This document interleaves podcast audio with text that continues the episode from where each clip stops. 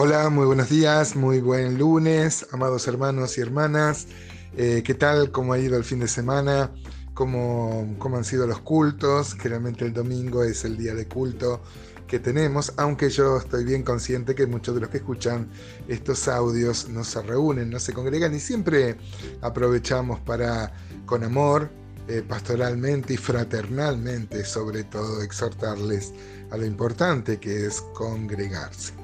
Eh, hoy vamos a empezar el capítulo 7 de, de, Zacarías y estamos dejando de lado ya las visiones, las nueve visiones que aparecieron acá en este, en este libro tan llenas de significado y de los cuales hemos sacado algunas aplicaciones. Nomás recuerden que esto es un devocional, eh, a lo mejor... Eh, eh, inquiete los corazones para hacer un estudio más, más profundo, pero estábamos viendo y sobre todo sacar enseñanzas para, para, nuestra, para nuestra vida. Acá comienza una parte práctica, eh, por así llamarlo, como, como nos tiene acostumbrado el apóstol Pablo, por ejemplo, cuando este, en todas sus cartas aparece una, una parte muy doctrinal, como la carta a los romanos, por ejemplo, este, y luego sí un montón de consejos prácticos, eh, como la aplicación de esa teología. ¿no? De nada vale saber teología si luego no tiene eso una concatenación, una aplicación a la práctica. Lo hemos dicho muchas veces en estas mañanas, a lo largo de estos seis años, ya que hacemos estos audios, que la Biblia es eminentemente práctica tiene que ver con nuestra conducta, con nuestro caminar, con nuestra relación con las personas. Eh, la Biblia contiene definiciones teológicas muy importantes, definiciones filosóficas muy importantes, pero no ese es el objetivo primordial ni principal, por supuesto, ¿no? Así que vamos a, ver acá cómo eh, este es un par de años después de las otras visiones el, templo ya, ya está en marcha, entonces vienen a consultar a los sacerdotes y todavía se había que seguir ayunando. Es interesante quiénes vienen a consultar esto, pero eh, acaba de haber una dura reprensión de parte de Dios y sin eufemismos, hermanos, somos exhortados a no tener prácticas religiosas sin que vayan acompañadas de la verdadera devoción y del amor a Dios. Es una buena práctica el ayunar, por supuesto, aparece en el Antiguo Testamento y también en el Nuevo Testamento. Claro que sí, esto es una práctica eh, que deberíamos usar más los cristianos, ¿no? Pero de nada vale si es un rito vacío, si es algo que no es para el Señor como la Biblia indica que todo lo que hagamos debemos hacerlo para el, para el Señor. Estaba bien que eh, vengan las autoridades y le pregunten a los sacerdotes y a los profetas qué es lo que piensa Dios, ¿no?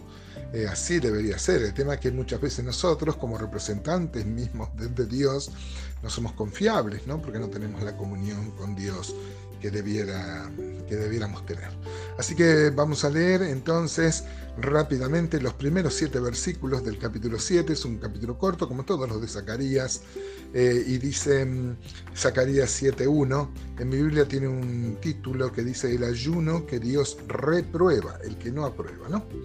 Este, aconteció que en el año cuarto del rey Darío vino palabra de Jehová a Zacarías a los cuatro días del mes noveno, que es Kisleu, cuando el pueblo de Betel había enviado a Sarecer con Regenmelech y sus hombres a implorar el favor de Jehová y a hablar a los sacerdotes que estaban en la casa de Jehová, de los ejércitos y a los profetas, diciendo, ¿lloraremos en el mes quinto? ¿Haremos abstinencia como hemos hecho ya algunos años?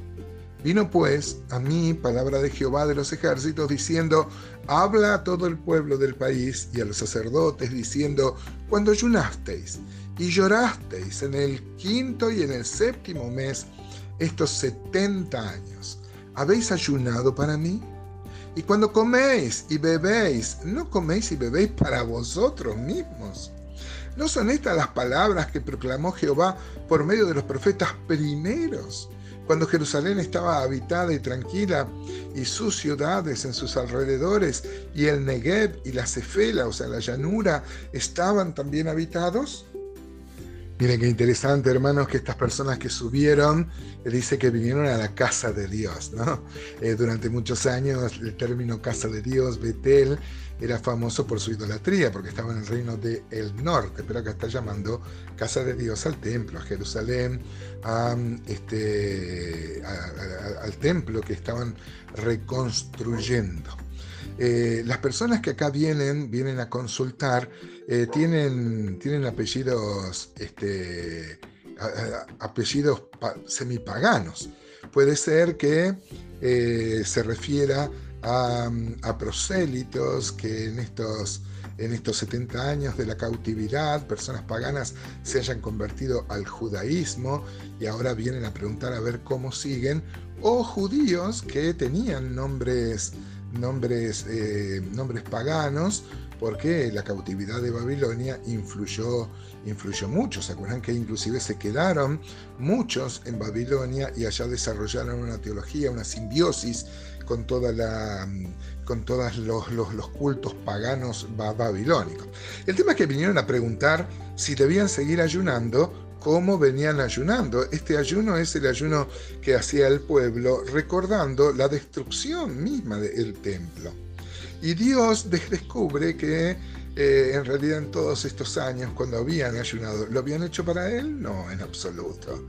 Y habían hecho banquetes que no eran para Dios, eran para ellos mismos.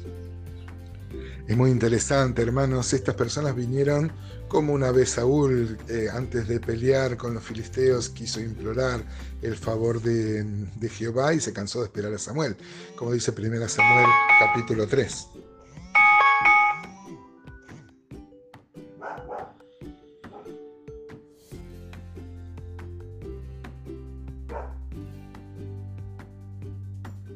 Siempre es importante venir este, y buscar el favor de Dios, ¿no? Pero acá lo habían hecho durante estos 70 años de la cautividad, si bien es una buena cosa ayunar y daría para todo un audio reflexionar, creo que lo hemos hecho en alguna oportunidad acerca de la importancia del ayuno, pero el ayuno no es para mortificar el cuerpo, es con la intención de buscar el rostro de Dios.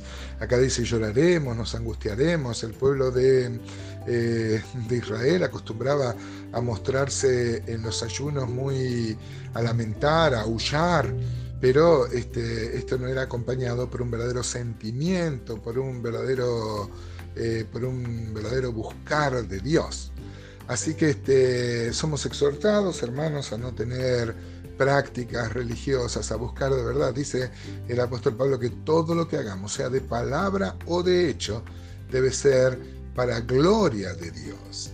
Acá se hacían banquetes, como muchas veces nosotros hacemos festivales religiosos que son para nosotros, para estar con la familia, pero no tienen un fundamento de alabar a Dios o de entronizar su nombre o de glorificar su persona.